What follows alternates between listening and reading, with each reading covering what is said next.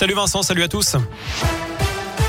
Et à la une de l'actu, une mère de famille suspectée de violence sur son bébé de 4 mois au Val d'Ouin. La petite fille avait été admise en réanimation à l'hôpital en avril dernier et son père placé en détention provisoire, considéré comme responsable des violences sur l'enfant. Finalement, la mère a elle aussi été mise en examen selon le progrès et des analyses ont révélé que le frère jumeau de la fillette a lui aussi été victime du syndrome du bébé secoué.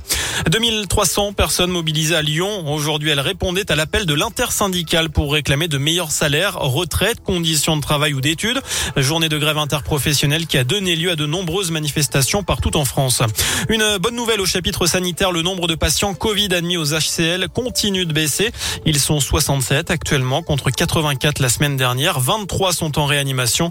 C'est 11 de moins en 7 jours. Le taux d'incidence recule dans le Rhône à 59 cas pour 100 000 habitants. Dans l'actu aussi des chiffres chocs, un rapport affligeant, celui de la commission sauvée sur la pédocriminalité dans l'église catholique française. Au moins 330 000 personnes auraient été victimes d'abus sexuels commis par des religieux ou des laïcs depuis 1950. Après deux ans et demi d'enquête, près de 3 000 agresseurs potentiels ont été identifiés. Le président des évêques de France fait part de son effroi, de sa honte. Il demande pardon aux victimes. De son côté, l'archevêque de Lyon n'imaginait pas l'ampleur de cette affaire. Ce rapport me bouleverse, m'écœure et me scandalise. J'ai honte de ce qui s'est passé. Voilà ce qu'affirme monseigneur Olivier de Germay. Lui est soupçonné de 24 empoisonnements, dont 9 mortels.